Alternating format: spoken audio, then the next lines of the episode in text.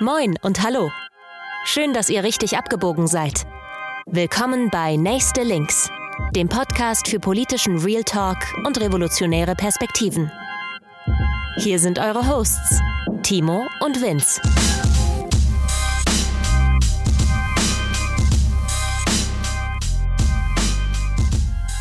Moin und hallo, herzlich willkommen zu Folge 8 von Nächste Links. Heute immer mit der Antifa. Hallo Vince. Ja, moin Timo. Schön, dass ihr wieder dabei seid. Wir reden heute über Antifaschismus. Und wir reden vielleicht nicht so, wie ihr jetzt denkt, erstmal darüber. Wir haben uns ein paar Sachen rausgesucht, die wir heute gerne miteinander besprechen wollen. Es ist eine etwas freiere Folge als die letzten. Wir werden einfach ein bisschen gucken, was von den Sachen, die wir uns vorher überlegt haben, es jetzt auch in die Folge schafft. Und äh, wir haben ja auch ganz viel, wir haben diesmal wirklich viel, viel äh, Rücklauf über die Social-Media-Umfragen bekommen und da waren viele Sachen dabei, die in eine ähnliche Richtung gingen wie das, was wir uns auch überlegt hatten schon für die Folge. Ein paar Sachen waren, glaube ich, auch ganz anders. Ich habe mich auf jeden Fall über ein paar Sachen auch gewundert. Jetzt nicht negativ, sondern einfach, sie haben mich überrascht. Genau, wir gucken, wo das zusammenpasst und wo nicht. Wenn wir irgendwas nicht mit drin haben, was ihr geschrieben habt, dann liegt es nicht daran, dass wir es nicht gelesen haben, sondern dass es entweder nicht so ganz in das passt, was wir uns jetzt überlegt haben, oder es teilweise auch einfach Themen sind, die zu groß sind, als dass wir sie jetzt hier noch irgendwie äh, hätten mit aufnehmen können. Und man muss auch ganz klar sagen, ganz viele Sachen gehen in eine sehr ähnliche Richtung, ähm, gerade was die Kritik an Konzepten des Antifaschismus angeht. Trotzdem erstmal vielen Dank für eure Einsendung. Wieder eine große Bereicherung für uns. Und wie du schon gesagt hast, wir haben das auch wirklich alles gelesen. Es haben sich auch diesmal mehrere Leute per Direktnachricht an uns gewendet. Das ist auch sehr schön. Also, wenn ihr wirklich das Gefühl habt, ihr möchtet da ein paar Worte mehr zu sagen als die begrenzten Zeichen in den Antwortfeldern, dann wirklich haut raus, schickt uns Nachrichten, schickt uns E-Mails. Wie gesagt, wir lesen es auf jeden Fall. Ja, gerade das von den Direktnachrichten, da waren echt ein, zwei Sachen dabei, wo ich auch ja, wo ich sehr froh drüber war, dass wir das bekommen haben, irgendwie, die, glaube ich, auch nochmal so ein bisschen unseren, unseren Horizont jetzt für die Folge nochmal erweitert haben. Und ansonsten, wenn Punkte nicht drin sind, dann muss man auch einfach dazu sagen, dass es auch gerne mal ein bisschen heikel sein kann, über sowas zu reden. Deswegen, ähm, wir wollen da nicht zu sehr ins Feuer greifen. Genau. Der erste Punkt jetzt quasi, mit dem wir in die Folge einsteigen, ist eine Einordnung der Erzählungen, die es über Antifaschismus gibt. Wir reden heute in einem deutschen oder deutschsprachigen Kontext darüber. Nicht nur, aber natürlich kommen wir hier irgendwie aus dem deutschsprachigen Raum und auch sind wir beide in den antifaschistischen Bewegungen hier irgendwie sozialisiert und auch zu Hause immer noch. Und deswegen werden jetzt die Narrative mit, also die, die Erzählungen, die wir euch jetzt quasi hier anbieten, ähm, auch dementsprechend einfach äh, natürlich den Bezug zum deutschsprachigen Raum haben. Und wir fangen mal an damit der Frage, was ist denn so das, das gängige Narrativ, was es quasi in der Mehrheitsgesellschaft und vor allem so von rechter und bürgerlicher Seite über die Antifa gibt. Und wir haben uns natürlich ein paar Gedanken dazu gemacht. Ich möchte da auch gar nicht zu viel irgendwie ins Detail gehen, aber ähm, ich fange jetzt mal mit dem Oberflächlichen einfach an. Und wenn wir uns Presse angucken, und zwar also Printmedien, Videos, äh, wenn in der Nachrichten, Nachrichten darüber gesprochen wird und so weiter, dann heißt es einfach ganz oft Antifa gleich Gewalt. Antifa ist äh, angeblich irgendein äh, Schlägertrupp, der aus dem Nichts auftaucht. Äh, das sind wahrscheinlich irgendwie, also gerade von rechts, wir sind auf jeden Fall alles gottlose Anarchistinnen und Kommunistinnen, was auch immer, gemeine Bombenleger, wie auch immer. Hm, viele Leute setzen es komischerweise auch mit so großen Protesten manchmal gleich, sowas wie G20, Black Bloc und so weiter. An der Stelle einmal, ne, Black Bloc ist eine Taktik, Leute, das ist keine Gruppe. Ja, du hast auch ganz oft den Eindruck, dass selbst wenn so, naja, möchte gern alternative Medien, selbst wie Funk und so weiter ankommen und darüber zu berichten, dann haben die nicht mal den Wikipedia-Artikel irgendwie dazu gelesen. Also weder das Historische noch das Aktuelle, was es über Antifaschismus im Internet zu finden gibt, was frei zugänglich für alle ist. Genau. Und das möchte ich aber auf jeden Fall so nicht stehen lassen, denn da sind wir uns ja beide einig, so, äh, das kann man erstens so nicht stehen lassen und zweitens stimmt es auch einfach nicht. Nee, genau, stimmt nicht. Und gerade wo du das mit dem Wikipedia-Artikel gelesen hast, ich finde es ganz spannend. Es gibt von 2010 oder 11 gibt es von Theorie.org, aus der Reihe Theorie.org, ein Buch, das heißt, glaube ich, auch einfach Antifa. Ja. Hat noch irgendeinen Untertitel von so drei, vier Autorinnen geschrieben, wo jeder geneigte Mensch, der irgendwie zum Beispiel für Journalismus oder was auch immer sich damit beschäftigt, reingucken kann, wo das, das sind ja alles keine Geheimnisse, wo das alles aufgelistet ist. Es gibt jetzt von letztem oder vorletztem Jahr von Herrn Rohrmoser auch nochmal eine Geschichte der Antifa, auch in Buchform, die in einem etwas größeren Verlag äh, erschienen ist. Die, die Freunde von 99 zu 1 haben ein Interview mit ihm gemacht vor nicht allzu langer Zeit. Und äh, ich war überrascht davon, aber es gibt auch aus den 90ern schon eine ähnliche Publikation, wo eben Anfang der 90er Leute schon rumgefahren sind und sich mit Antifa-Gruppen aus dem ganzen Bundesgebiet und damals ja vor allem noch auch aus den neuen Bundesländern ähm, in Ostdeutschland unterhalten haben. Also das ist alles nachzulesen und ich würde dir da zustimmen, ganz viel an so bürgerlichen Narrativen wirkt einfach so wie, ja, zu faul, um Wikipedia zu lesen. Es ist natürlich auch einfach immer was Reißerisches, ne? Weil es ist ja durchaus wahr, dass es äh, ein paar Mythen gibt, die irgendwie um Antifa oder Antifaschismus oder antifaschistische Gruppen ranken und dass es für viele Leute von außen halt auch nicht immer ganz ersichtlich ist. Und das stimmt ja auch. Aber was das Problem ist, ist, dass es einfach immer nur einen kleinen Teilaspekt des Ganzen irgendwie beleuchtet. Und die von dir genannten Bücher würde ich da auf jeden Fall auch empfehlen. Es gibt auch noch, glaube ich, beim Unrast zwei, einmal Antifa, glaube ich, Geschichte einer Bewegung und dann noch von ähm, Bernd Langer das äh, Antifa heißt Angriff. Da geht es dann um militanten Antifaschismus in Deutschland. Nee, von Bernd Langer ist das Antifaschismus, Geschichte in der linksradikalen Bewegung. Ah, genau. Und, und Antifa heißt anderen, Angriff. Genau, da weiß ich den Autorennamen gerade auch nicht mehr. Aber Sorry for that. Aber genau, das sind noch zwei Bücher, die irgendwie die letzten Jahre beleuchten. Und vor nicht allzu langer Zeit ist dieses Buch über die Fantifa, also ähm, feministische Antifa, ich glaube auch bei Unrast erschienen. Ja. Genau, also da, also es gibt wirklich zu allen möglichen Aspekten dieser Bewegung einfach einen Haufen Publikationen. Ja, also wer jetzt noch diese Narrative irgendwie verbreitet, der ist auch einfach zu faul oder hat, oder hat einfach Bock drauf. Genau, also ich denke auch, es eignet sich halt immer wunderbar zur Diffamierung von etwas, was man A nicht versteht und B, was man vielleicht einfach nicht mag. Was ja auch ein super Sündenbock, wie so eine Pinata, auf die du einschlagen kannst. Also Auf was bietet Fall. sich denn besser genau, an? Als eine schwarz vermummt Figur holst du aus dem Kleiderschrank und haust wieder drauf. Aber deswegen würde ich gerne auch ein paar Gegenbeispiele einmal noch geben. Denn Antifaschismus drückt sich auch schon immer in vielen verschiedenen Bereichen irgendwie aus und gerade auch äh, seit den 80ern und 90ern nochmal vermehrt oder naja, eigentlich könnte man sagen, naja, seit Ende des Zweiten Weltkrieges, aber vielleicht in den 80ern und 90ern gab es nochmal größere Veränderungen ich glaube, wir waren fast alle, also hoffe ich zumindest, alle mal in einer Gedenkstätte, zumindest mit der Schule, zum Beispiel in einer KZ-Gedenkstätte, ehemalige Gestapo-Zentralen oder sonst was.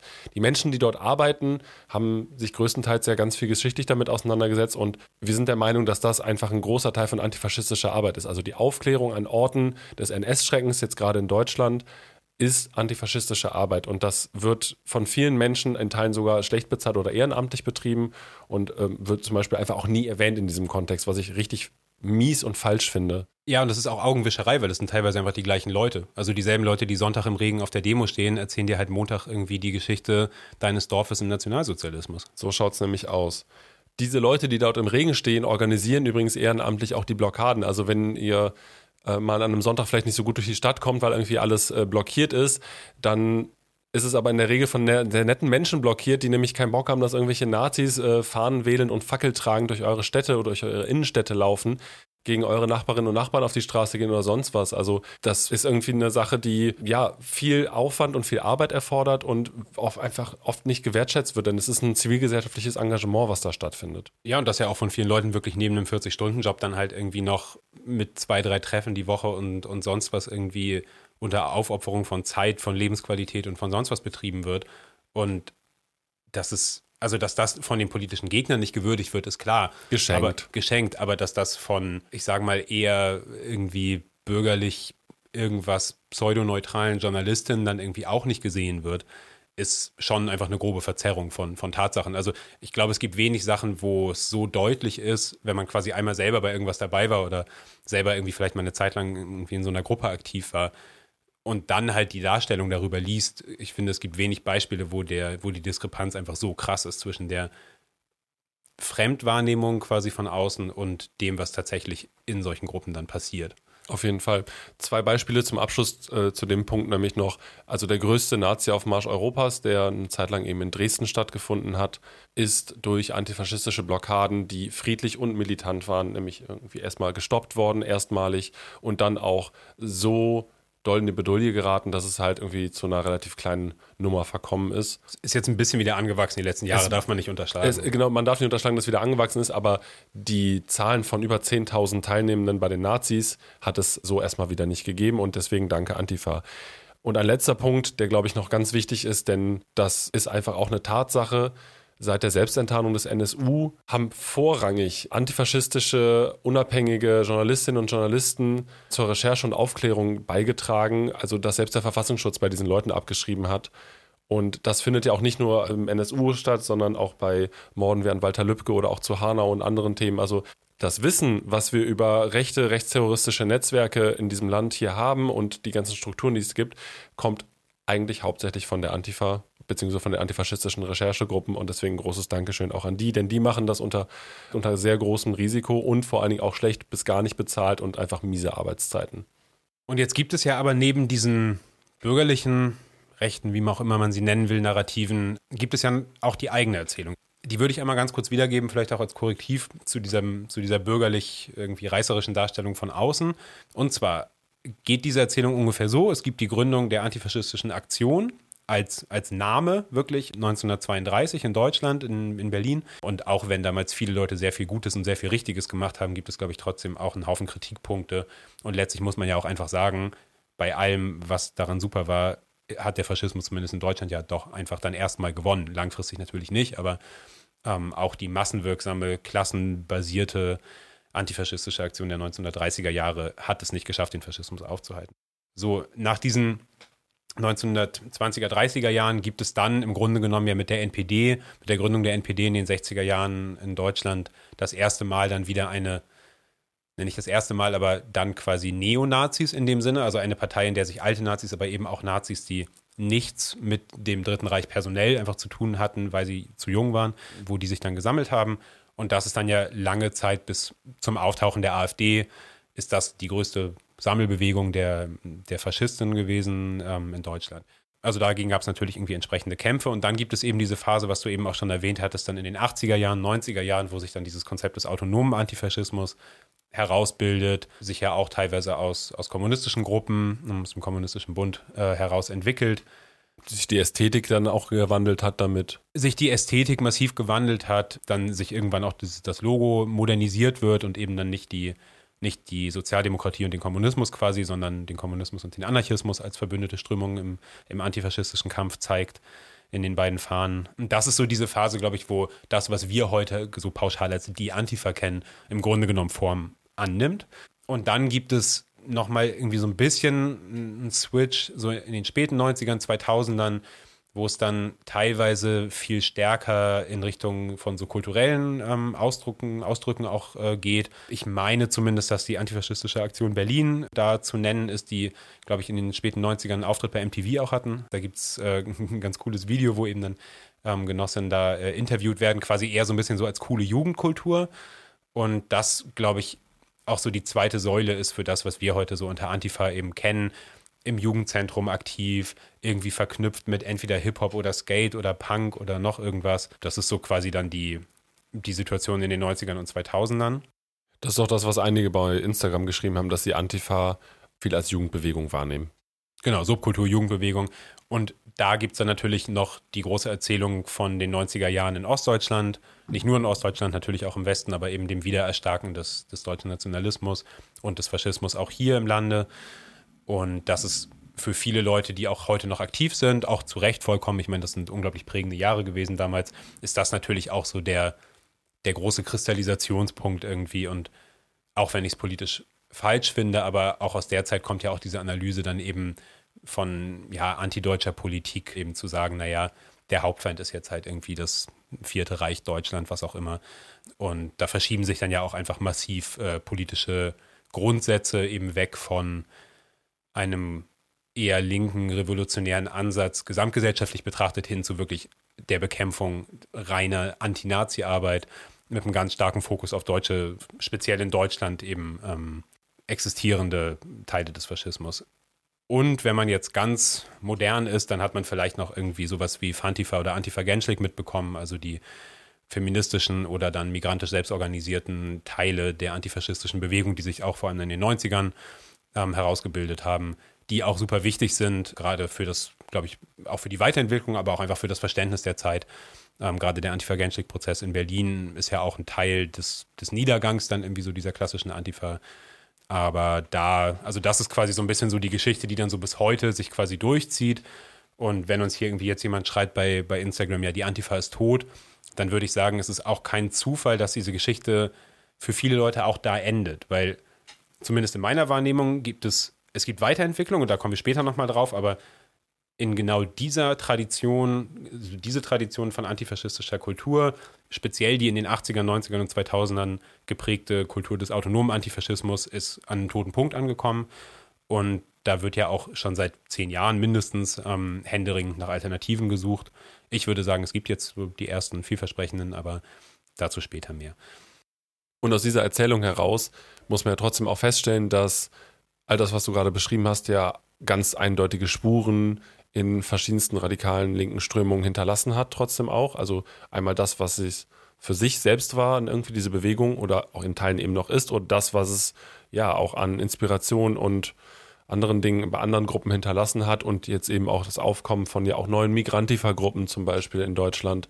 Ähm, in den letzten Jahren muss man ja zum Beispiel auch sagen, dass äh, es große Teile auch bei Fridays for Future gibt, die sich als klar antifaschistisch eigentlich verstehen und so weiter und so fort. Also da sind ja durchaus interessante Dinge, auch wie du gerade schon meintest, zu beobachten, die, naja, darauf zurückzuführen sind, was du ja in Teilen auch gerade beschrieben hast. Ich glaube, es gibt so Überbleibsel, aber dieses, genau. aber so oder so, so, so Linien, die man dann noch so nachvollziehen kann, oder eben, wie du sagtest, Migrantifa, die es ja auch im, im, Namen schon drin haben. Es hat es ja sogar mal in, in, wirklich selbst in den Bundestag geschafft, als Donald Trump damals die Antifa in den USA als terroristische Vereinigung verbieten lassen wollte, haben sich ja sogar irgendwelche Sozialdemokratinnen irgendwie auf Twitter hingestellt und gesagt, ich bin Antifa und so. Also es ist, ähm, es polarisiert halt auch und es, genau, nimmt halt wieder ja so Thema. Das ist natürlich auch ein super griffiger Begriff einfach. Also irgendwie halt drei Silben, das ist relativ, man ist auch schnell an der Wand geschrieben so. Also das, das, der hat ja auch gewisse Qualitäten, genau wie das Logo. Also ich glaube, es ist kein Zufall,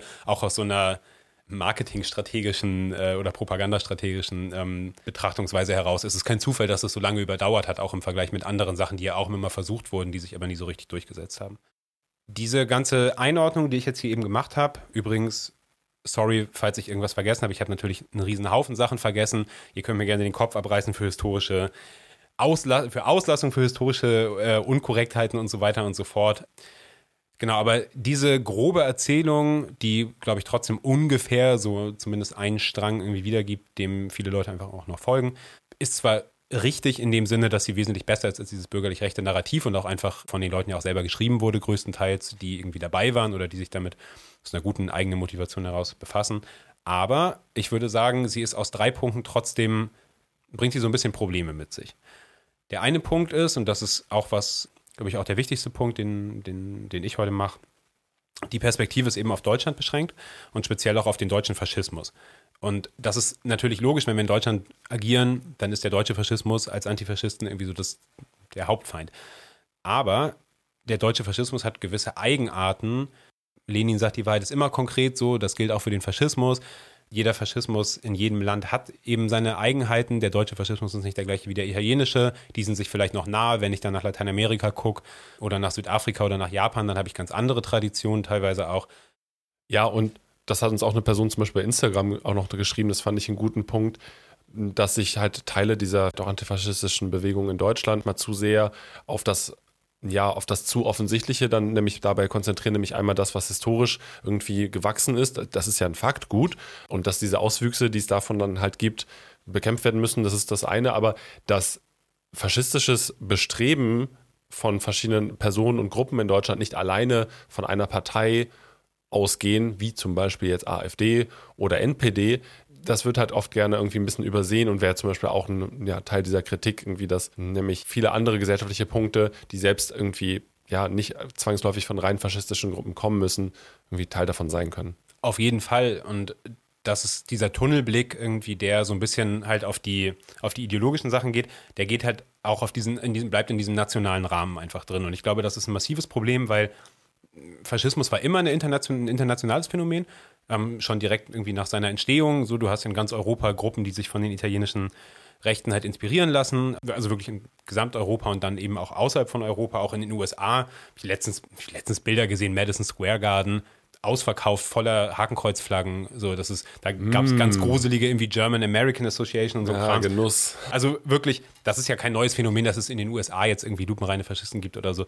Ganz zu schweigen von Ku Klux Klan und Sklaverei und so weiter. Aber wirklich auch der explizite Faschismus war von Anfang an ein internationales Phänomen und er ist es heute vielleicht sogar noch mehr als früher. Gerade über das Internet natürlich. Boomer-Shit hier irgendwie wieder am Mic, aber So, das Internet macht einfach viel, viel, viel leichter für die Leute, sich zu verbinden. Für uns genauso, aber eben für die Rechten auch. Und ich würde sagen, dass gerade so der, der Erfolg der Alt-Right-Bewegung in den USA ist ja auch hier übergeschwappt ist, irgendwie extrem viel über Memes, über Insider-Jokes im, im Internet und so zu funktionieren, ist ja ein internationales Phänomen. Und gerade in der EU, finde ich, ist es ein super, also kann man das super beobachten, dass sich halt die gesamte Rechte in Europa arbeitet sich als, an der EU als Feindbild ab und ist gleichzeitig Teil des, der europäischen Logik irgendwie der geschützten Außengrenzen Festung Europa. So, und das sind vereinende Elemente, die international funktionieren. Und deswegen, nur um den Punkt abzuschließen, würde ich eben sagen, diese, dieser Fokus auf diese Geschichte der, der deutschen Antifa-Bewegung, der ist natürlich erstmal wichtig, aber der ist eben, bleibt in einem extrem engen Rahmen und da muss viel mehr transnational gedacht werden. Und ich glaube, wir können uns bei Genossen in anderen Ländern einiges abgucken, die sicherlich auch hier so, aber ich glaube einfach der internationale Austausch, der ja als Linke sowieso selbstverständlich sein sollte, ist gerade auf dieser Antifa-Ebene gerade im Moment sehr, sehr wichtig. Das ist ja auch ganz spannend zu sehen, dass zum Beispiel die Fahnen oder das Logo international mittlerweile, also nicht nur mittlerweile, schon seit Jahren und Jahrzehnten genutzt werden und dass es dann in gefühlt allen Ländern, an allen Orten dann doch irgendwo fünf bis zehn bis 50 Leute gibt, die sich dann hinter den manchmal nur schwarzen, manchmal nur roten, manchmal gemischten Farben irgendwie dann doch versammeln, Lieder singen, die Fäuste heben. Also das ist ja auch ein ganz stark verbindendes Element. Apropos anderes verbindendes Element, hm, zu dem, was du gerade meintest, dass äh, die Rechten sich ja unter ganz vielen Punkten in Europa trotz der Kritik, den sie an dem Konzept EU haben, verbindet, ist eins der verbindenden Elemente, das ähm, unsere ZuhörerInnen nämlich bei Instagram genannt haben, was nämlich auch an Antifa-Arbeit fehlt, der Klassenkampf oder die Klassenfrage. Dass nämlich zu viel Feuerwehrpolitik gemacht wird. Für die, die es vielleicht noch nicht so kennen, Feuerwehrpolitik ist das, was es sagt. Also wenn es irgendwo brennt, im metaphorischen Sinne, dann gehen wir dahin und kümmern uns darum. Das, was ja in den 90ern ganz viel gemacht wurde bei Angriffen auf, auf Asylunterkünfte. Was gemacht werden musste an der Stelle, muss man ja auch sagen. Ja, also, richtig, sorry, ähm, ja, ist richtig. Genau, das, das, das ist keine Kritik, nur dass, naja, dass dieses Konzept der Feuerwehrpolitik hat halt auch Grenzen. Also ist halt begrenzt in der Aktionsform. Und äh, eine Person hatte auch so schön geschrieben, ne? also wenn du wenn du es nicht schaffst, Antifa mit Sozialismus zu verbinden, dann läuft es halt ein bisschen auch ins Leere. Ja, und ich meine, dazu muss man ja auch einfach klar sagen, die ersten antifaschistischen Bewegungen waren aus den sozialistischen Strömungen heraus. Genau, also na natürlich gab es irgendwie auch andere Teile davon, aber die Leute, die eben ja schon beim, beim ersten Aufkommen des Faschismus sozusagen in den 20ern und 30ern eben am, am härtesten, am längsten und am deutlichsten gekämpft haben, waren halt immer Linke. Also es ist ja nicht, es sind ja nicht irgendwelche Leute, die den Faschismus aus moralischen Gründen ablehnen. Die gibt es natürlich auch, aber der also auch die gesamte Ästhetik und die gesamte Politik, alle Nazi-Aufmärsche, die verhindert wurden, so, das sind immer nicht nur antifaschistische, sondern eben auch linke, in irgendeiner Form sozialistische, kommunistische, anarchistische, wie auch immer Gruppen. Genau, die anderen Punkte, wo wir gerade bei Gruppen sind, die anderen beiden Punkte, die ich noch hatte, ist einmal, dass dieses, dieses Narrativ so ein bisschen sich auf die organisierten Gruppen und auf so, ja, das, was man einfach an der Oberfläche sieht, einfach darauf reduziert. Und das ist sicherlich immer ein Problem in der Geschichte. Und das andere ist eben das, was du gerade auch schon so ein bisschen meintest, dass diese ganze Erzählung, wenn ich sage, ich schreibe eine Geschichte der Antifa oder der antifaschistischen Aktion, dann ist das natürlich erstmal logisch, weil es gibt sie und sie hat dieses Logo und diesen Namen und natürlich macht es Sinn, sich das Phänomen einmal an sich anzugucken. Aber wenn man den Kampf gegen den Faschismus als quasi ein Phänomen betrachtet, was man isoliert betrachten kann, was sich in sich verstehen lässt, dann läuft man eben genau Gefahr, das zu reproduzieren, was du gerade auch sagtest, nämlich zu sagen, aus unserer Perspektive müsste es doch eigentlich um gesellschaftliche Veränderungen, um Revolution, um grundsätzliche Umwälzungen gehen und nicht darum, einfach nur den Faschismus aufzuhalten. Eine reine Fokussierung auf das Phänomen Antifa läuft, glaube ich, da manchmal einfach, ja, kann das nicht ausreichend erklären. Genau, dann fehlt es nämlich dann an so einer gewissen Kontinuität, die ein bisschen übergreifender ist und da sind wir, glaube ich, auch bei dem großen Dilemma, die die Antifa oder das Prinzip Antifa nämlich ja auch hat. Denn wir wissen aus unserer persönlichen Netzerfahrung oder auch von Genossinnen aus anderen Teilen Deutschlands, dass solche organisierten Antifa-Kisten unglaublich wichtig sind, um manchmal auch einfach ganz praktisch eine Gegenmacht darzustellen, um Schutz zu bieten. Da gibt es genug Erzählungen auch von Menschen, gerade so aus den 90ern zum Beispiel.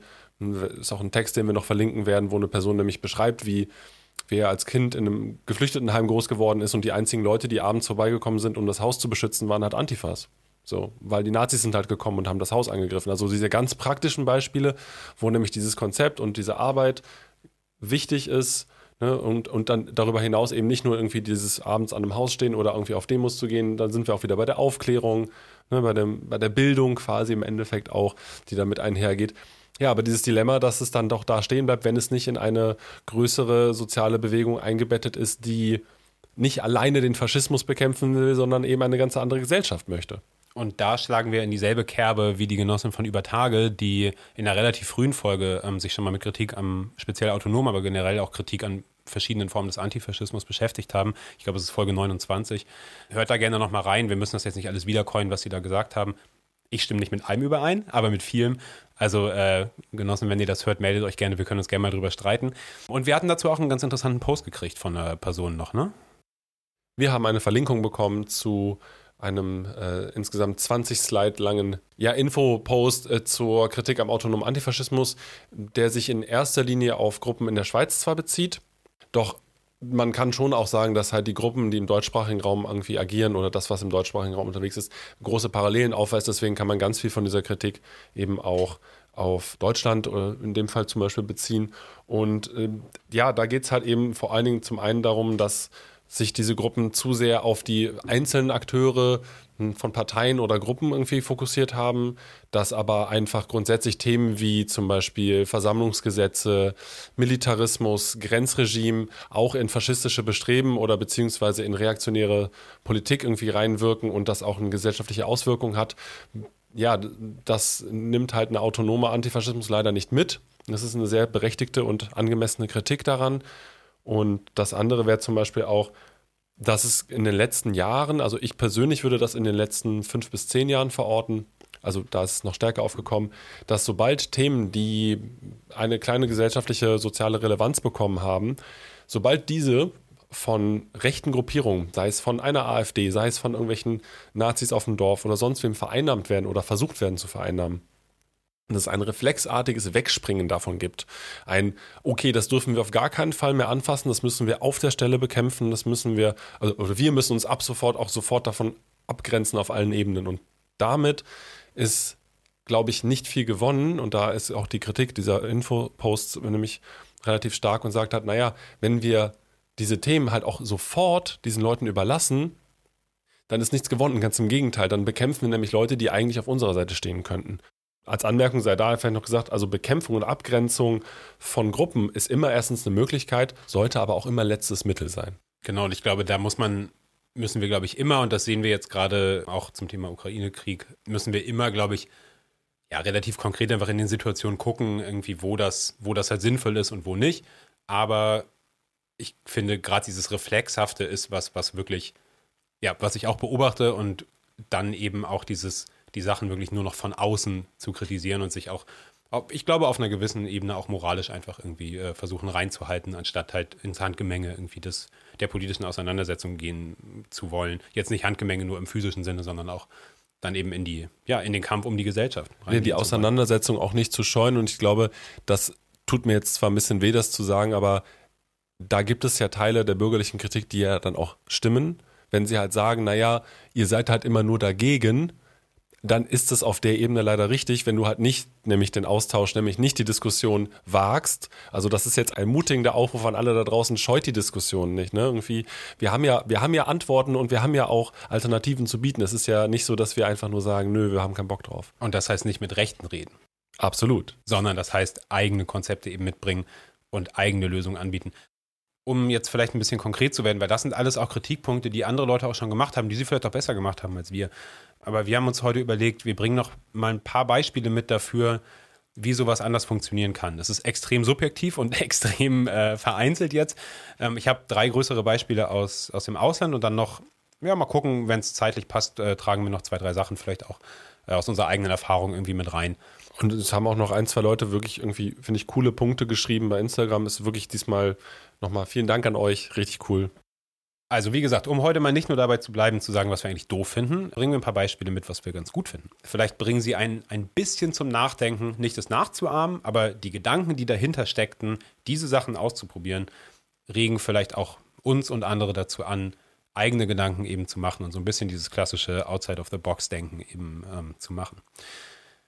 Und ich würde anfangen mit etwas, was sehr nah an dem ist, was wir als Antifaschismus kennen. Deswegen vielleicht jetzt auch nicht so krass neu ist, aber ich finde es interessant, weil es etwas ist, was es in Deutschland so, würde ich sagen, nicht gegeben hat. Was ich mir hier schwer vorstellen kann, weil ich mir schwer vorstellen kann, wer diese Akteure sein sollten. Was ich aber relativ interessant finde, also alle von euch, die hier massenhaften und klassenbewussten und klassenbasierten Antifaschismus vermisst haben, jetzt kommt.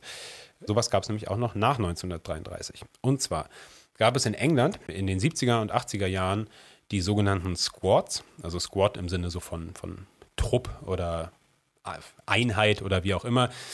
Und die, das waren Gruppen von Menschen, überwiegend junge Männer, aber nicht nur, aus der Arbeiterinnenklasse, ganz überwiegend, die sich aus dem Umfeld der Socialist Workers Party rekrutiert haben. Man muss sich das wirklich so vorstellen, als würde jetzt eine kleine Partei, auch kleiner noch als die Linke vielleicht, hier in Deutschland plötzlich sagen, so, wir organisieren jetzt mobile Einheiten antifaschistischer Selbstschutzformationen im Endeffekt. Und, und rekrutieren die eben äh, in, in Arbeiterinnenmilieus. Und aus ihrem Umfeld. Genau, aus, aus ihrem Umfeld, beziehungsweise auch einfach durch Agitation auf der Straße. Okay, also teilweise ja. auch irgendwie aus, aus Fußballfanszenen, teilweise auch einfach wirklich ja, über, über persönliche Kontakte. Jemand kennt jemanden von der Arbeit oder so. Oder man trifft Leute auch auf Demonstrationen und, und rekrutiert sie dann aber eben für, für, die, für die eigene Gruppe. Das ist alles so Zeitraum 75, 76, 77 bis Anfang der 80er. Das ist nicht so super lang und das Ende ist auch nicht so, so rühmlich, leider, muss man sagen. Also vieles von dem, was ich jetzt hier so als positiv äh, darstelle, hat sich dann auch nicht so mega lange gehalten. Aber ich finde es trotzdem ein sehr spannendes Beispiel. Und zwar hat eben die Socialist Workers Party, eine eher trotzkistisch orientierte kommunistische Partei, eben irgendwann gesagt, so, die, die National Front, also die ja, britische Nazi-Organisation zu der Zeit ist hier eben zu groß geworden. Da müssen wir jetzt irgendwie mal was dran ändern. Und angefangen hat das natürlich auch aus dem Selbstschutzgedanken, eben die eigene Parteiveranstaltung zu schützen, aber hat sich dann relativ schnell weiterentwickelt. Auch sehr, sehr offensiv zu werden, sozusagen. Und es gibt ein Buch dazu, das heißt No Retreat, also kein Rückzug. The Secret War Between Britain's Anti-Fascists and the Far Right von, geschrieben von zwei Mitgliedern des, der, der Manchester, des Manchester Squads, wo die beiden, quasi wie so ein bisschen so eine autobiografische Erzählung, ähm, wo die beiden so ein bisschen erzählen, wie das irgendwie alles stattgefunden hat. Das ist vom Bahö Verlag, auf Deutsch heißt es Antifa in England. Und ich glaube, es sind die Bände 2 und 3, wenn ich mich nicht täusche. Ach, Bahö Verlag. Genau. Und es ist, es ist super interessant. Also es liest sich total spannend, weil du merkst wirklich direkt, okay, das ist halt das hat wenig mit dem zu tun, was ja auch Antifaschismus in Deutschland heute oft so kritisch entgegengehalten wird. Irgendwie Mittelschicht, kommt irgendwie aus dem Bürgertum, alles nur Studenten, kein Bezug zur Klasse und so. Und so war das da eben ganz deutlich nicht. Und das war auch, also es war auch strategisch so gewollt, weil eben auch gesagt wurde, hey, die Faschisten rekrutieren hier irgendwie auch in den Gebieten, in denen wir eigentlich als Linke, als Sozialistin stark sein müssten. Und dem müssen wir eben jetzt hier was entgegensetzen. So. Und das machen wir mit Leuten aus der Community oder aus der Klasse dann in dem Fall. Das, was ja auch Leute äh, immer wieder auch fordern, diesen Common Ground, dieses, das muss irgendwie der kleinste gemeinsame Nenner eigentlich sein. Genau, und in, in der Praxis hat es dann, hatte das eben viel damit zu tun, dann zum Beispiel Flugblattverteilung der, der Socialist Workers Party zu schützen oder auf der anderen Seite Propagandaaktionen der National Front oder anderer Nazis eben zu stören. Das Ganze, wie gesagt, spielt alles so 70er, 80er Jahre in Großbritannien, wo es vielleicht auch ein gesellschaftliches Klima ist und auch eine Kultur, die jetzt der der körperlichen Auseinandersetzung weniger abgeneigt war als, als heute. Aber wie gesagt, also so als, als Idee quasi zu sagen, okay, nicht irgendwelche Leute schließen sich zusammen auf einer diffusen Basis von linksradikalem oder linkem Gedankengut oder einfach nur Kritik am Faschismus, sondern wirklich, dass ich als Partei sage, und das ist, kann ja auch eine Organisation sein, das muss ja keine Partei sein. Also ich sage als, als sozialistische Organisation, ich brauche jetzt konkreten Schutz vor Faschismus und ich brauche eine konkrete Strategie, wie ich das Eindringen von Faschisten in meine eigenen, in meine Klasse, in meine eigenen Gebiete, so wie du gerade meintest, und unsere Bereiche quasi halt verhindern kann. Dafür finde ich, ist das ein ganz spannendes Beispiel. Ja, spannend. Du meinst ja, du lässt mir das Buch mal hier. Habe ich auf jeden Fall Bock drauf, mal reinzulesen. Und es ist ja auch dann doch wieder interessant, dass halt eben Dinge ja, in manchen Teilen irgendwie sehr ähnlich sich entwickelt haben oder sich verhalten haben. Manches ist irgendwie ein bisschen später oder früher entstanden. Ich habe auch gerade gedacht, ne, dieses Loslösen ist ja im Endeffekt auch das, was dann doch auch eine autonome Antifa-Szene in Deutschland ja auch gemacht hat. Ne? Es ist halt, man hat sich ja bewusst irgendwie auch von vielen äh, anderen Sachen abgegrenzt, beziehungsweise wollte sich nicht vereinnahmen lassen, was in Teilen ja auch durchaus nachvollziehbar ist. Oder wurde ja sogar, also die Konflikte sind jetzt nicht mehr so krass wie früher, aber es gibt ja genug Berichte davon, dass dann zum Beispiel bei großen Gewerkschaftsdemos auch einfach mal halt autonome Antifa-Blöcke oder Gruppen auch einfach halt rausgeworfen wurden. Also es ist ja nicht so, dass es jetzt quasi nur ein Abspalten der, der autonomen Bewegung irgendwie von, von anderen nee, genau, die haben sich, Linken. Genau, quasi, die haben sich nicht nur selber abgespalten, sondern es wurden ja auch äh, ausgegrenzt in Teilen, genau. Was ich äh, spannend finde, ist dann die, also von dem einen Autor hier eben so ein bisschen seine Schlussfolgerung. Ich versuche das mal frei zu übersetzen. Genau, also er sagt dann eben, ja, ohne Zweifel dachten dann die, die Socialist Workers Party und auch so die allgemeine offizielle Linke quasi, dachten dann, okay, sie seien uns jetzt eben los und könnten jetzt ihren, ihre gemütliche Mittelschichts, äh, ihr gemütliches Mittelschichtsspiel spielen und dass linke Politik jetzt weitergemacht werden könnte, ohne diese nervigen Raufbeule, die irgendwie immer nur für Ärger sorgen und ich glaube, das ist was, was, ja, was eine Gefahr irgendwie letztlich auch ist, oder was gar nicht unbedingt eine Gefahr, aber was ein Spannungsfeld sein kann zwischen dieser Massen- und Klassenlinie, die wir, glaube ich, alle erstmal richtig finden, und aber dann eben der tatsächlichen Umsetzung davon. Weil was mache ich eben dann in dem Moment, wo die Auseinandersetzungen vielleicht auch dann äh, geführt werden müssen und dann eben es auch schwierig wird, Dinge im bürgerlichen Diskurs irgendwie nach außen ähm, zu vertreten. Und gerade wenn dann vielleicht sogar, sogar sowas ansteht wie Wahlen oder so. Da wären wir auch nochmal bei der Kritik am Anfang von diesem bürgerlich-rechten Narrativ. Ich glaube, das kommt mir nämlich persönlich und dir wahrscheinlich auch und uns allen, die irgendwie da äh, aktiv sind. Ja, das geht uns auf die Nerven und das kommt einfach zu kurz. Nazis bedeuten Gewalt. Na, die ganze rechte Ideologien sind ausgrenzend, sind menschenverachtend und menschenfeindlich. Es ist Teil ihrer Idee, andere Menschen auszugrenzen mit Gewalt. Es war es auch schon immer. Und die Wahl dagegen vorzugehen, ist eine Notwendigkeit, die besteht bis heute.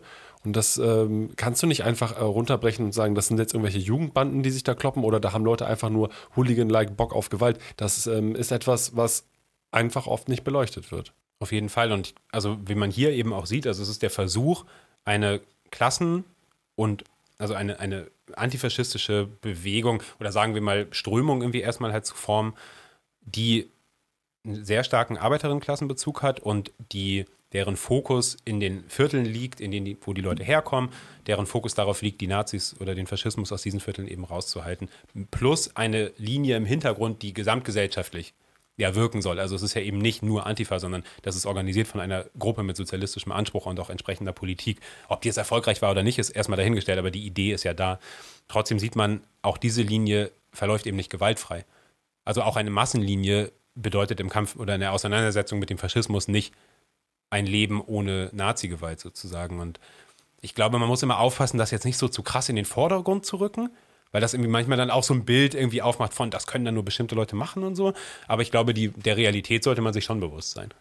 Ja, das ist das, was wir ja meinten, ne? genau, also am Anfang schon. Also Antifaschismus kann viele Aspekte haben und hat auch viele Aspekte das ist, also die Auseinandersetzungen, die physischen Auseinandersetzungen sind ein Teil davon. Die werden halt immer am reißerischsten irgendwie aufgemacht und aufgetan und äh, eignen sich natürlich auch am besten, um genau die, die, die böse schwarz gekleidete Person aus dem Kleiderschrank zu holen, wie wir es am Anfang meinten.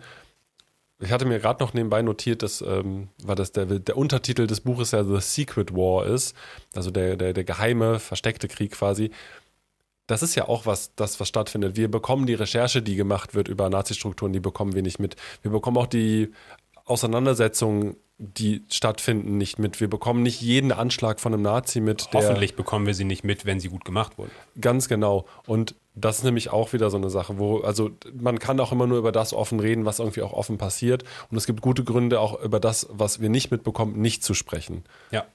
Auf jeden Fall. Also An in der, der Kneipe, Stelle, in genau, der Kneipe nicht also, zu viel sabbeln. Genau, bitte. keine unnötigen Gespräche und Prahlereien, Leute. Also es ist richtig und wichtig, sich darüber auszutauschen. Macht das mit euren Vertrauten.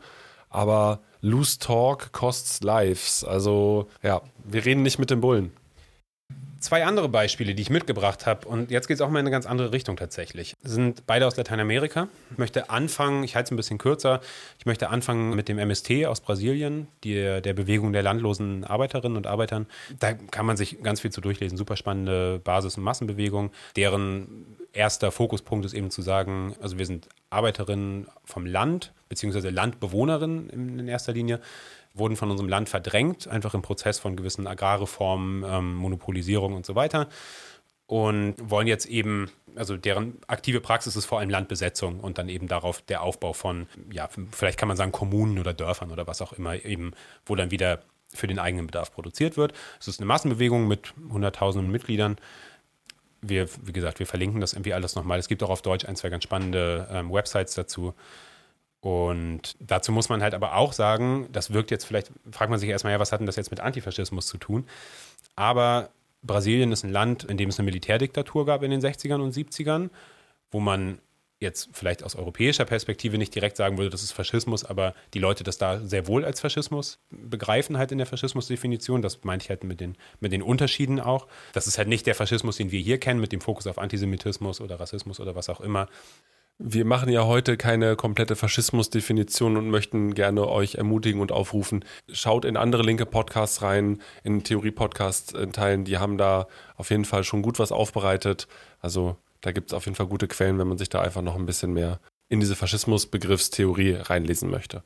Ja, genau. Der MST hat dann existiert eben in einer in einem Land mit einer Geschichte von Militärdiktatur, die sich bis heute durchzieht. Also Bolsonaro, der der jetzt zum Glück ehemalige Präsident, war ja großer Fan der Militärdiktatur und ist, glaube ich, auch irgendwie Sohn eines eines Generals aus der Zeit. Und äh, außerdem äh, ist Brasilien nach wie vor das größte katholische Land der Welt und mittlerweile auch Sammelbecken von evangelikalen Christen, vor allem unter dem Einfluss aus den USA. Und da gibt es natürlich auch Linke, also man muss ganz klar sagen, Befreiungstheologie, also quasi eine linke christliche Tradition gibt es dann natürlich auch, aber natürlich hat das Christentum auch immer eine gewisse Tendenz zu, zu konservativem ähm, Denken. Und in diesem Spannungsfeld existiert eben dann der MST und kämpft eben für die Rechte der, der Arbeiterin auf dem Land. Und was man, um jetzt wieder den, den quasi Schluss zum Antifaschismus äh, zu machen, war eben lange auch dann aktiver Teil der Bewegung gegen Bolsonaro, also gegen die in dem Fall brasilianische Ausprägung des Faschismus, in der Form, dass sie dann zum Beispiel gesagt haben, während der Corona-Pandemie, aha, wir haben Landkooperativen, die produzieren, wir können in die Städte fahren und in den armen Vierteln, in den Favelas Essen verteilen, für die Organisation werben, gegen Bolsonaro agitieren obwohl das eigentlich gar nicht quasi unser Hauptfokus ist. Ne? Das ist unser Hauptfokus ist unser eigenes Projekt. Unser Hauptfokus ist unser Klassenprojekt. Unser Hauptfokus ist die Agrarreform, die es eben den Landarbeiterinnen ermöglicht, wieder Subsistenzwirtschaft zu betreiben oder halt ihre eigenen, ihr eigenes Land einfach zu haben und zu bestellen. Aber in dem Moment, wo sich dann eben der Faschismus breit macht oder zumindest versucht wird, ihn irgendwie halt da breit zu machen, ist es ein Bollwerk dagegen und ist diese Bewegung, die hat dann auch Lula im Wahlkampf unterstützt, also ist diese Bewegung aktiver Teil konkreter Arbeit gegen den Faschismus. Nicht das, was wir klassisch als Antifaschismus verstehen, aber vielleicht das, was sich manche Leute auch für hier wünschen würden. Eine starke sozialistische, sozialistisch inspirierte Bewegung mit ganz klaren eigenen Inhalten, die dann, wenn es darauf ankommt, natürlich dem Faschismus entgegensteht. Aus einer arbeitenden Klasse heraus auch noch, ne? Und zwar wirklich in dem Fall, also aus der, muss man sogar sagen, aus der ärmsten aus, ja. Bevölkerungsgruppe. Ich erinnere mich auch gerade an die Bilder, die rumgingen, dass nämlich Teile dieser Gruppen äh, auch in vorderster Front dann bei den Protesten nämlich teilgenommen haben mit Plakaten und auch mit ihren äh, ich glaube, sowas wie Hirtenstöcken und ja, so weiter. Also Stöcke, also damit verteidigen die ihre, ihre Besetzung meistens auch gegen die Polizei. Genau, und ich erinnere mich auf jeden Fall daran, das war, ähm, ja, da gab es auf jeden Fall einiges zu sehen. Genau. Spannend auf jeden Fall. Genau, also das so zum, zum Thema irgendwie Massenbewegung vielleicht auch als, als, als ein Beispiel. Und das andere ist, das ist jetzt ein Beispiel, ähm, was ich selber zum Glück erleben durfte. Ich war in Kolumbien letztes Jahr und wir haben da Genossinnen auch besucht.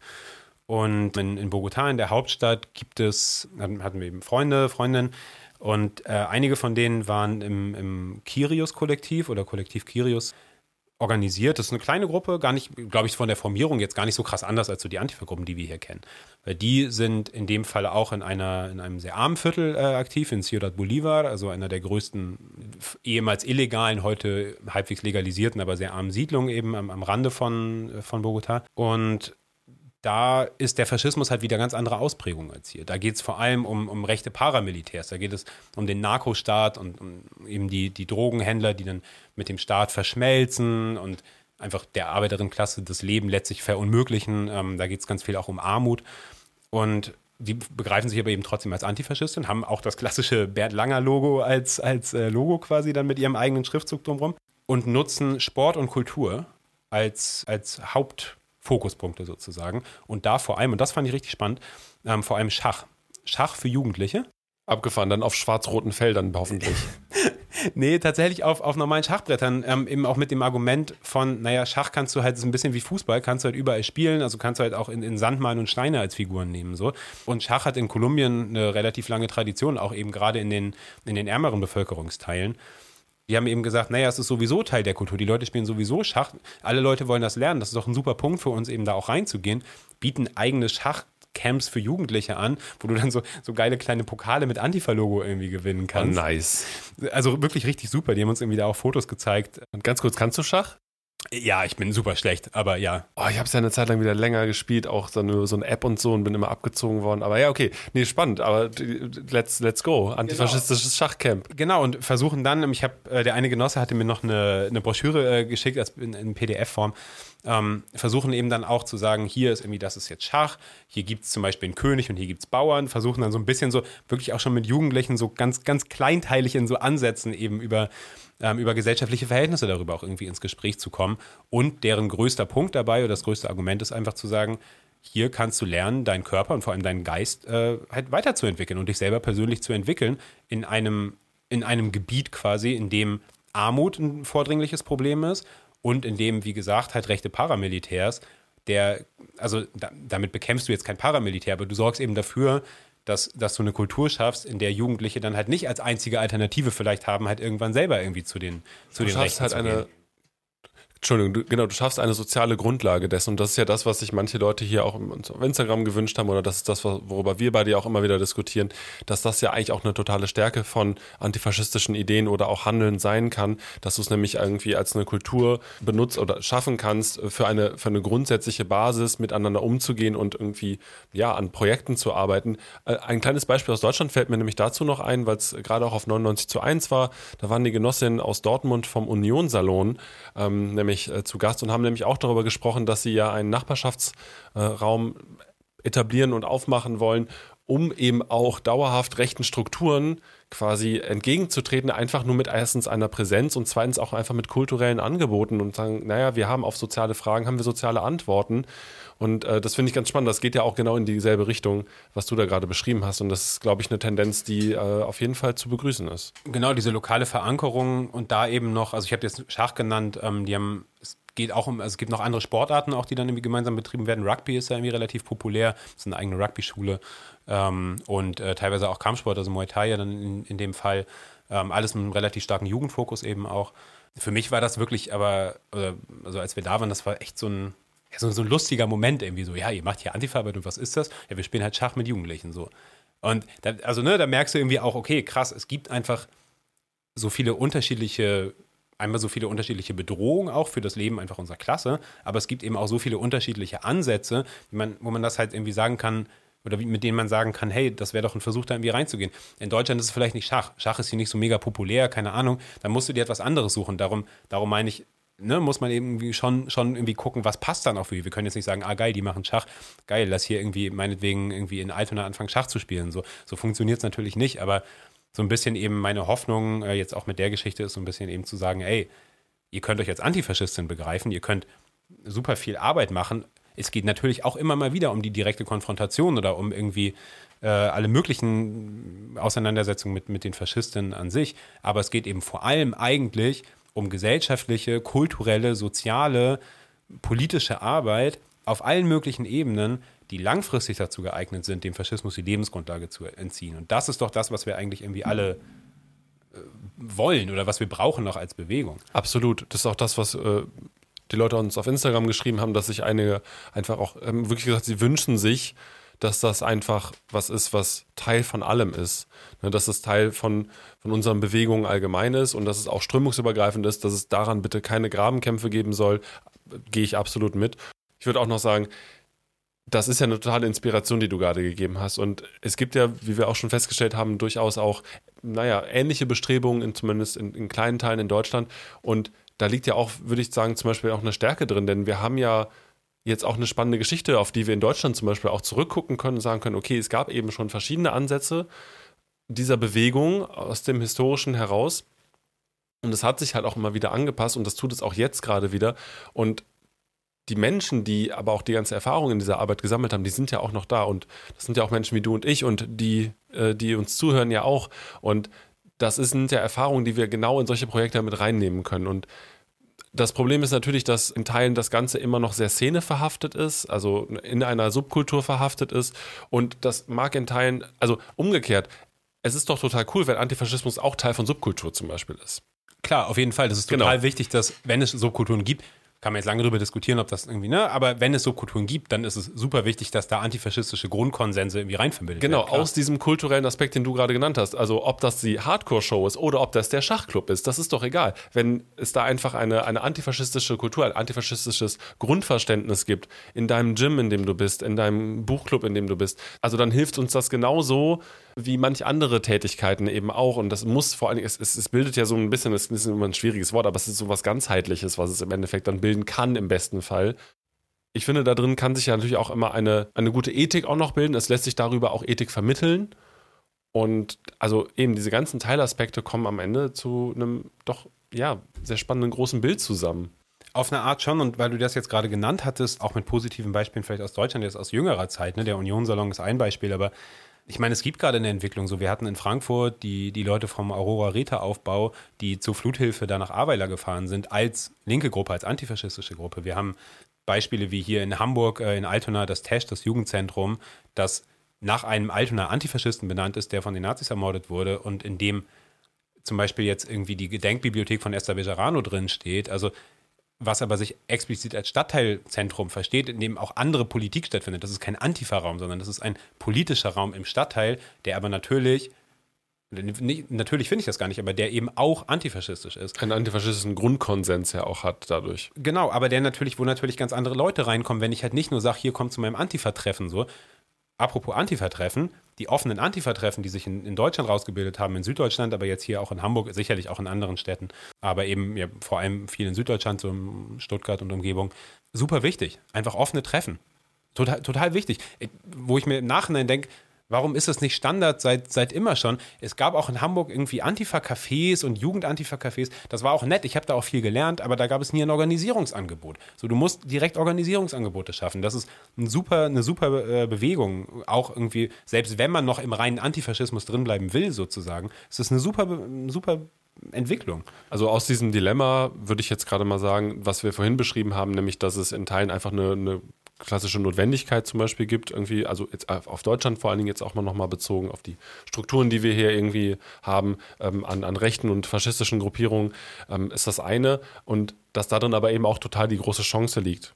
Ne, zu sagen, also wenn wir offene Angebote schaffen, schaffen wir ja eben auch mehr als eben nur klassische Antifa-Arbeit. Wir schaffen einfach einen Anlaufpunkt, wir schaffen äh, darüber hinaus ja auch äh, persönliche Beziehungen zu Leuten zu binden, die sich dann vielleicht in anderen Organisationen widerspiegeln oder wiederfinden dann auch. Also das ist äh, ganz ehrlich, für mich waren die ersten Organisierungen waren auch Antifa-Organisierungen. Ne? Irgendwie, das waren die, das waren Demos, das waren aber auch irgendwie kulturelle Sachen. Ne? Das waren Filmabende, das waren Infoabende.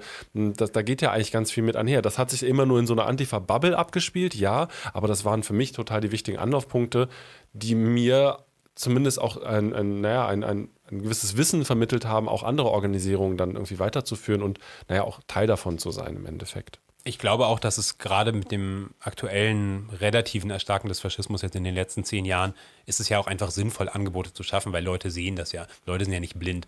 So, du siehst ja irgendwie die Nazisticker, du liest die Berichte, du siehst die Dokumentation, du erfährst vielleicht selber irgendwie Gewalt oder zumindest Ausgrenzung natürlich willst du einen Anlaufpunkt haben, natürlich ist es total wichtig, auch Organisationen weiterhin zu haben, die einen Fokus auf Antifaschismus haben. So. Und selbst die Jusos haben eine Antifa-AG. So, und das. Also geht da mal nicht hin, aber. Aber genau, also selbst die versuchen ja quasi dann darüber wieder zu ziehen, weil eben offensichtlich ist, es gibt immer einen gewissen Teil der Bevölkerung, der wirklich aus Eigenmotivation heraus sagt, Faschismus fuckt mich einfach ab, so persönlich oder grundsätzlich, wie auch immer. Und natürlich brauchst du dafür eben äh, Sachen. Und da, also diese offenen Antifa-Treffen, super Entwicklung.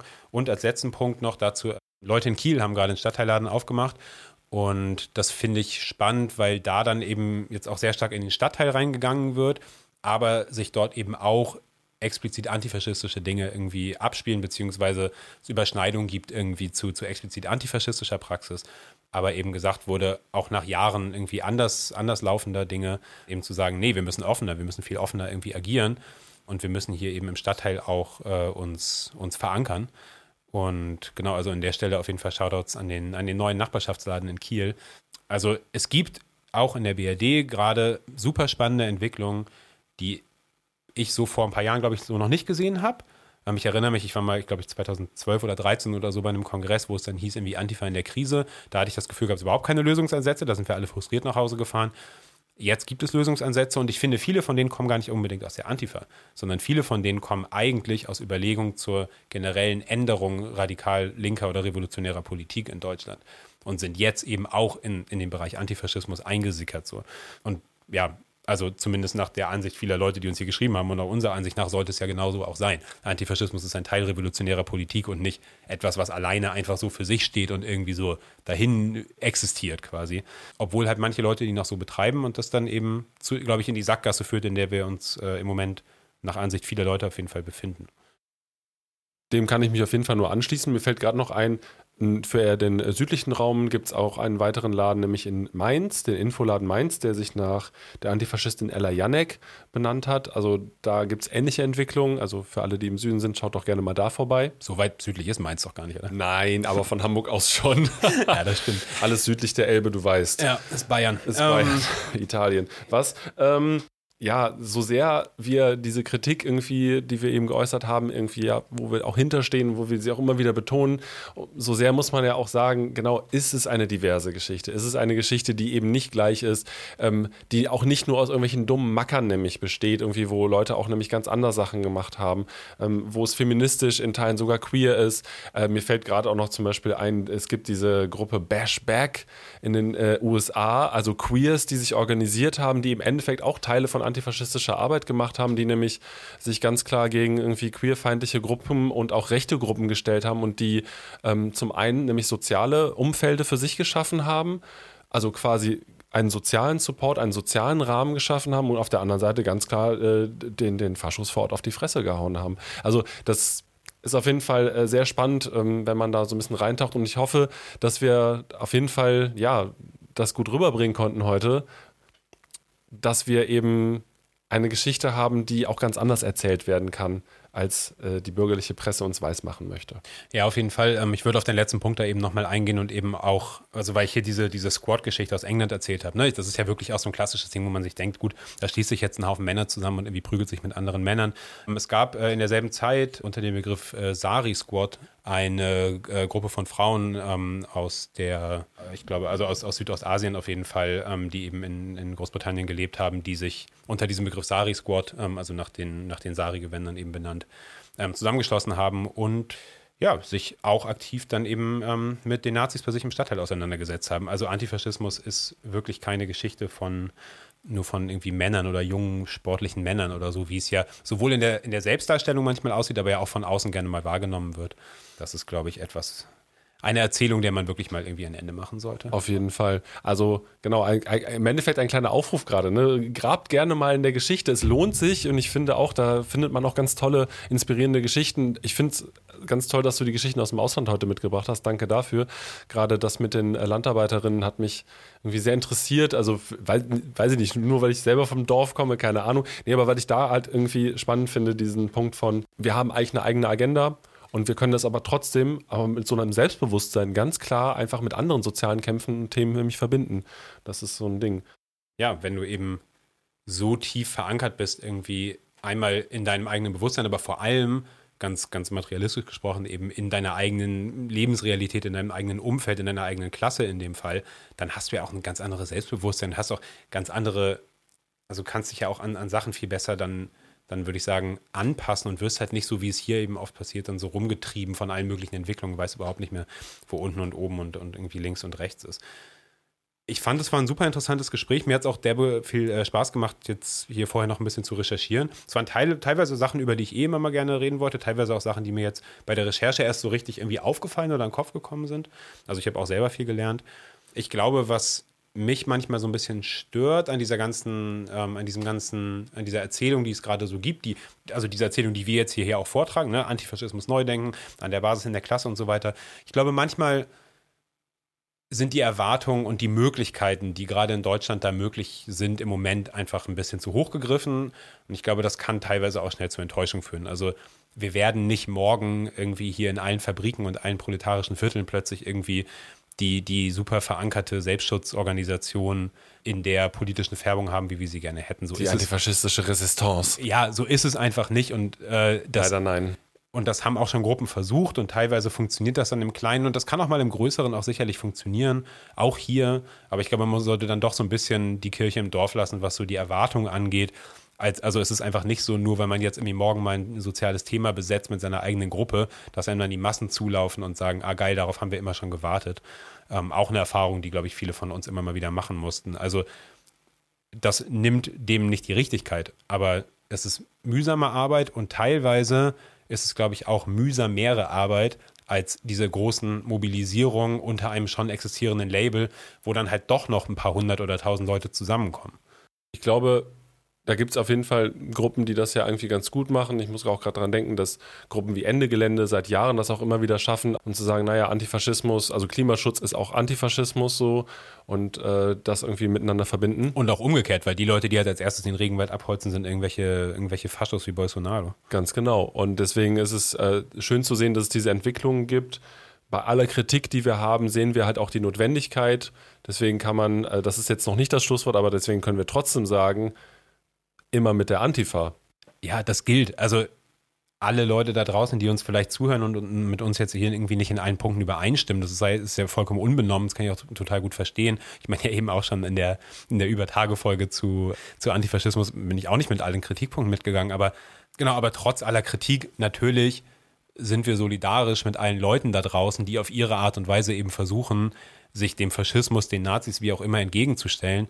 Und das geht eben von ich investiere eine Viertelstunde die Woche da rein, irgendwie einen Instagram-Post und, einen, und einen Text zu schreiben, zu ich lege mich jede Nacht auf die Lauer und versuche halt irgendwen zu fotografieren oder sonst wie zu treffen. Das ist mir persönlich herzlich egal. Ich habe da weder politische noch moralische irgendwie Abgrenzungsbedürfnisse. Und trotzdem finde ich es wichtig, eben auch daran mitzuarbeiten, auch durch Kritik und teilweise auch durch deutliche Kritik, an der Weiterentwicklung eben der eigenen Politik äh, teilzuhaben. Ich denke auch eine Kritik und ein Diskutieren darüber, sollte uns nicht davon und darf uns nicht davon abhalten, am Ende des Tages trotzdem Schulter an Schulter zu stehen.